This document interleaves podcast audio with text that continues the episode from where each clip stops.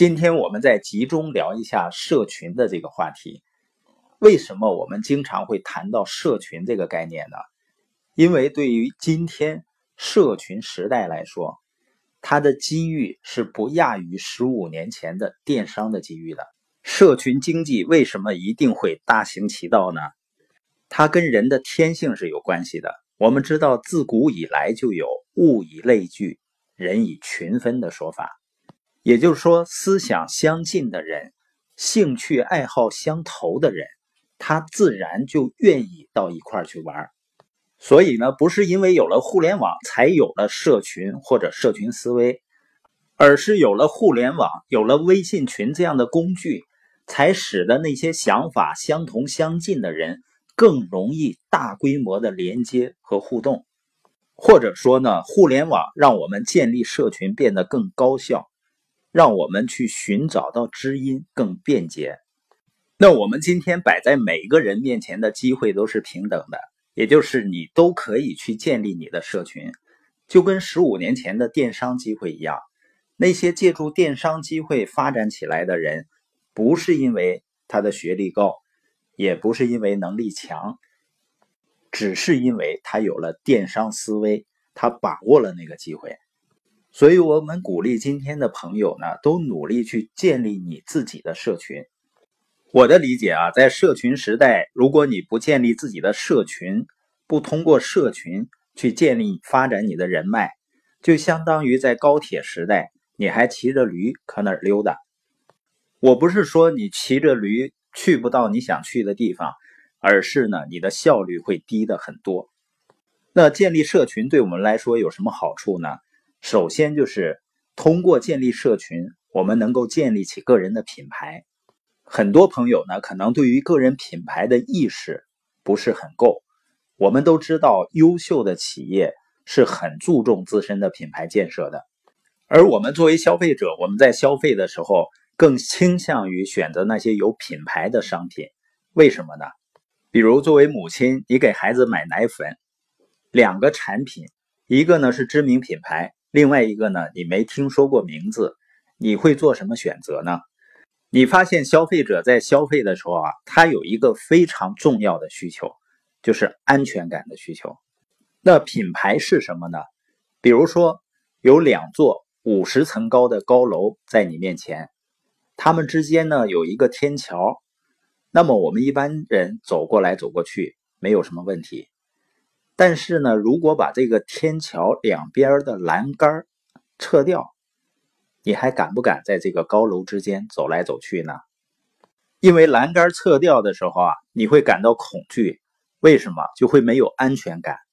我们曾经自驾旅行去西藏，过了康定的时候呢，就没有高速路了。然后我们开车绕着盘山公路往前走，越走呢，觉得越恐怖。因为当时天下着雪，路呢比较滑，这还不是关键，关键呢是我们行驶的这一侧呢是笔直的悬崖，更关键的是这路边连一点挡头都没有。我当时心里想，你哪怕用纸壳子做个栏杆，象征性的摆在那儿也行啊。那时候开车的心情啊，真叫上天无路，入地无门，进退两难啊。所以品牌是什么呢？品牌就是栏杆它能够给消费者带来安全感。实际上，个人品牌它也是一个人给别人带来的安全感，或者说信赖感是怎么样的，或者说呢，影响力怎么样？就像有的人啊，他说我说的话好像别人总是不重视，不怎么听，因为别人听不听你说话。不取决于你说的话对不对，也不取决于你说的有没有道理，而是别人认为你有没有资格跟他说话。那这个资格就是你在他心目中的那个品牌形象是什么样的。我们通过建立微信群，通过社群分享有价值的内容，潜移默化的就会慢慢提升你个人的品牌形象。就慢慢的改变了别人对你的认知，而且呢，你分享的内容还能够帮助你吸引到跟你志趣相投的人。个人品牌建立的专家克莱恩呢，他通过大量的实践，确立了一个建立个人品牌的公式。他说呢，一个人的个人品牌等于什么呢？等于别人如何评价你分享的信息内容和信息来源。说白了呢，就是你分享的内容，逐步的形成了你的个人品牌形象。因为人们认为你就是你的想法。你想想，我们在朋友圈分享的东西，是不是都是符合自我认知的？或者说符合我们自己的公众形象。如果你有一个朋友，你看他朋友圈呢，总是在分享一些热门的小道消息，那他肯定就是个八卦通。如果你认为自己是个幽默的人，就有可能经常分享一些笑话。还有的人呢，愿意分享一些对别人成长有帮助的信息，而有的人呢，你一看他就是个糊涂蛋，为什么呢？他总是分享一些没有经过证实的谣言，而一个人总是很随意的发类似的信息呢，别人以后对你说的话，或者是你发的信息呢，就不当回事了。就像我们对中央电视台啊或者人民日报他们发布的一些消息还是比较信赖的，就是因为你知道他对自己的言论是负责任的。所以呢，一个人的个人品牌就等于别人如何评价。你分享的内容和你内容的来源，我会经常建议周围的朋友要做一个知识分享的社群。它当然肯定不会吸引所有的人，但一定能帮你吸引喜欢学习、积极向上的人。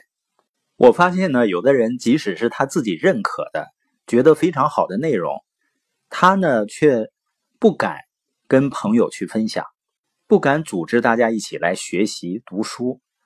他会说呢，怕朋友笑话自己。你发现这个世界上很多人干起坏事都干得理直气壮的，而有那么一些人呢，做好事却鬼鬼祟祟的，连好事都不敢做。所以有的人说呢，好人没好命。实际上呢，好人是没有错的，但你一定的是一个有勇气的好人。因为一个人如果连勇气都没有的话，命不会好到哪儿去的。也有的朋友呢。不愿意做社群，可能自我形象不够。他说啊，你看我一个杀猪的，我怎么组织人们去学习呢？别人会怎么看我呢？如果你真是杀猪的，真的组织大家进入读书群，可能还真是有些人一开始不适应。他为什么不适应呢？因为你的个人品牌形象决定了。以前人们一想到你呢，就是一手拿着刀啊，一手摁着猪。但是你不想改变这种形象吗？最起码你组织大家读书学习了，大家在想起你的时候，还是一手拿着刀，但另一只手呢，摁着猪的手，还拿着一本书，这个品牌形象是不是有所提高了？实际上，每个人如果能够坚持分享一些有价值的内容，就能够逐渐的成为一个有影响力的影响者。因为网络已经把影响力的源头改变了。你像我们以前普通人，我们没有办法更多、更广泛的去影响周围的人，因为人们都受传统媒体的影响。但是现在一切都改变了，人人都能成为有影响力的影响者。那影响力的背后是什么呢？就是信任。人们会因为信任一个人或者团队而愿意接受他们的观点。所以呢，社群的逻辑是什么呢？一定要先提供有价值的内容，对别人有帮助的内容，先建立一种影响力和信任度。很多人经常说生意难做，实际上生意很简单，关键是你的人脉关系，你的有影响力的人际关系是很难建立的。而在今天这样的一个社群时代呢，建立一个有影响力的、认可的人际关系，实际上已经变得非常简单了。我们再看一下个人品牌的建立公式：你的个人品牌等于别人如何评价你分享的信息的内容。那建立社群的第二个好处呢，就是能够帮我们建立我们的影响力。社群时代的全面来临，实际上是源自于自媒体的发展。你发现最近一次的美国大选，传统媒体一边倒的支持希拉里，最终败选。而应用自媒体，也就是社交媒体炉火纯青的超级网红特朗普胜选。实际上，它也象征着由于互联网技术的发展，媒体全面的迈进了社交时代，人人都可以成为一个媒体了。然后呢，借助网络渠道实现 n 次方的传播，也就是通俗所说的发挥网络效应。这里面呢，大家还可以互动。那为什么社交媒体这么火爆呢？就是因为每个人实际上都愿意分享自己经历的事儿。你看，包括我们自己啊，包括周围的朋友，是不是愿意刷刷朋友圈啊，晒晒娃呀，晒晒自己的美食或者旅游？这也是人的天性，人们渴望去分享。深层的原因呢，就是人们想获得一种身份的认同感。那为什么说分享是人的天性呢？大家想想看，在原始社会。人们要不要分享信息呢？那个时候，人类生存的条件多恶劣啊！周围经常有野兽出没，哪一棵树上有果子，到哪儿去找食物，哪块有野兽，这些信息都得靠大家在一起互相通气儿才能获得。一个人呢，肯定是活不下来的。如果出去打猎呢，那么多凶猛的野兽，肯定靠一个人也不行，可靠一群人通力合作。谁负责追啊？谁负责堵啊？大家组织在一块儿比划比划，随时交流信息才能够捕猎。所以呢，在史前时代，人们分享是为了生存。那这种分享交流的习惯呢，就在进化的过程中刻进人的基因里了。另外呢，从心理学的角度来说呢，人在满足了衣食住行最基本的生理需求以后呢，还有一个最大的需求。就是融入一个群体，归属感的需求。每个人都需要在一个群体中呢获得肯定。如果人类没有这种需求啊，那社会就不存在了。所以呢，美国知名的畅销书作家，他也是一名企业家，布莱恩·克雷默，他被《福布斯》杂志列为二十五名最值得追随的影响者之一。他在自己出版的一本书叫《人与人》。他在里面谈到了一个十分具有开创性的观点。他说呀，BTB 和 BTC 的时代已经过去了，而 HTH 已经开启。也就是说呢，过去企业对企业、企业对人的模式，必将转变为人对人的模式。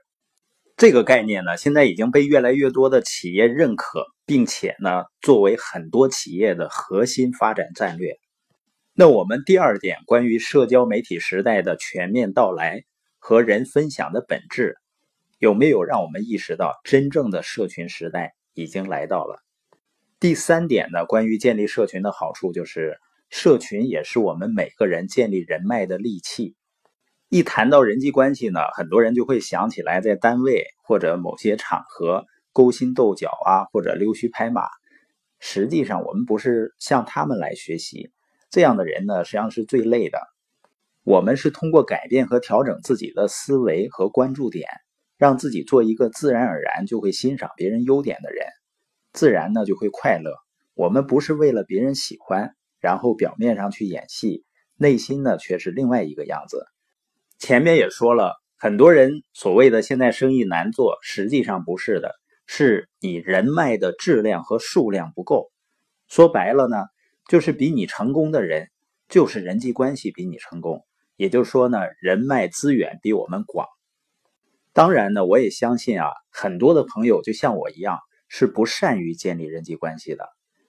因为建立人际关系呢，好像得能说会道。但是在今天这个社群时代，就让每一个普通人拥有能建立起自己强大人脉的利器。那什么是人脉呢？我们经常听到有些人在喝酒的时候啊，说我认识谁谁谁，谁谁谁认识我。实际上我们知道呢，那个用处都不是很大，因为人脉呢不是认识你的人，更不是你认识的人。什么是人脉呢？是认可你的人。那一个人怎么才能够获得认可呢？你怎么才能够对别人有影响力呢？就是你对别人有帮助。而以前的感觉呢，你要想对别人有帮助，你要比他更优秀，好像你才能帮助他。但是通过社群，我们就能够去帮助那些更优秀的人。所以呢，建立群就是用自己的时间和精力去建立自己的人脉和领导力。当然呢，你在社群里提供什么样的价值，就决定你能吸引什么样的人。就像我们这个播音的内容呢，它吸引的都是那些渴望学习、改变自己、向往财务自由的朋友。如果李逵做社群呢，他吸引的肯定都是喜欢打架斗殴的。所以呢，叫价值决定吸引。那些吸引来的人，就是想法、理念或者价值观跟我们相同相近的人。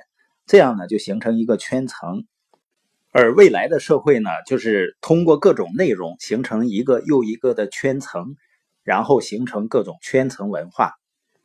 通过社群建立人脉呢，其中一个很重要的点就是要持续不断的价值输出，有价值的内容要持续不断的分享，要持续不断的引流，这样使更多的人有机会接触到你的社群文化。那这里面呢，通过社群建立人脉有几个关键。第一个呢，就是内容，也就是说，你的菜馆装潢的再漂亮，最终能让人们留下来的还是你菜的口味。社群的内容也是，一定要提供对别人有帮助和真正有价值的内容。同时呢，你的分享要真诚，发自内心。第二点呢，我们能够获得认可，并不是因为。你处在某个有优势的位置上，或者你比别人有钱，而是人们能够感受到你的积极态度，你做事情的认真、热情和信念。其中最重要的一点呢，就是人们感受到你能够始终如一的做一件事情。在社群里，人们为什么很容易能够认可你呢？比如说你在社群里要分享你的观点。一开始呢，可能会分享的很短，你也要精心打磨。如果分享的不好呢，语音是可以撤回去的。你发出去的呢，都是分享的非常好的，而且呢，每天都在刻意练习你的语言表达能力，这一点是最关键的。第三个关于建立人脉的关键是什么呢？你如果能够被别人需要，比被别人喜欢更好。第四点呢，就是你的亲和力好是很重要的，但是比亲和力好还重要的就是你要愿意付出。第五个关于建立人脉的秘密，就是要让人们感到自己重要。那今天关于社群的第四个好处呢，就是你能够找到属于你的爆点。什么叫爆点呢？你可以理解为是爆款的产品。比如说，世界工业史上，福特 T 型车的出现曾经是一个划时代的大事件，因为之前汽车都是手工作业，只有贵族才能买得起。当 T 型车出现了，因为它是流水线作业啊，让汽车以低廉的价格进入到普通的百姓家，美国呢就成了车轮上的国度。所以呢，我们可以把 T 型车理解为是一个爆款产品。那现在呢？随着互联网的发展，爆款产品是越来越多，尤其是移动互联网的迅猛发展。比如说摩拜单车，像小米呢，借助互联网营销，再次造就一个又一个的 T 级现象。那这里的 T，它指的是一个品牌啊，或者一个人，或者一个团队，它通过打造核心竞争力来单点突破，从而全面开花。就是从一竖到一横，一竖呢就是指的爆款，从一竖到一横呢，就是从爆款到全款的演进。那现在借助各种移动社交的平台，人和人之间的链接前所未有的变得如此快，如此简单，而且是海量，人们更容易找到跟自己志趣相投的人。也就是通过各种兴趣社群聚合到一起，人类啊，真正进入到了物以类聚、人以群分的时代，人生千古，知音不再难觅了。那些能够输出知识价值和人格魅力的意见领袖，会和社群中的其他成员形成强大的粘性，进而呢，让团队获得强大的势能，来获取更多的流量，并且变现。这个爆点呢，实际上就是找到自己的核心竞争优势，能够为别人持续的提供价值，然后让自己或团队的社交半径快速的扩张。现在的商业竞争呢，实际上越来越激烈，甚至可以到惨烈的程度。所以很多人抱怨生意难做。实际上呢，当你善于锤炼属于自己的爆点，或者是一个团队找到了自己的核心竞争优势，就能够在市场竞争中决胜千里。这个世界看上去很坚固，但是只要找到你的爆点，轻轻一触，这个世界就会为你动起来。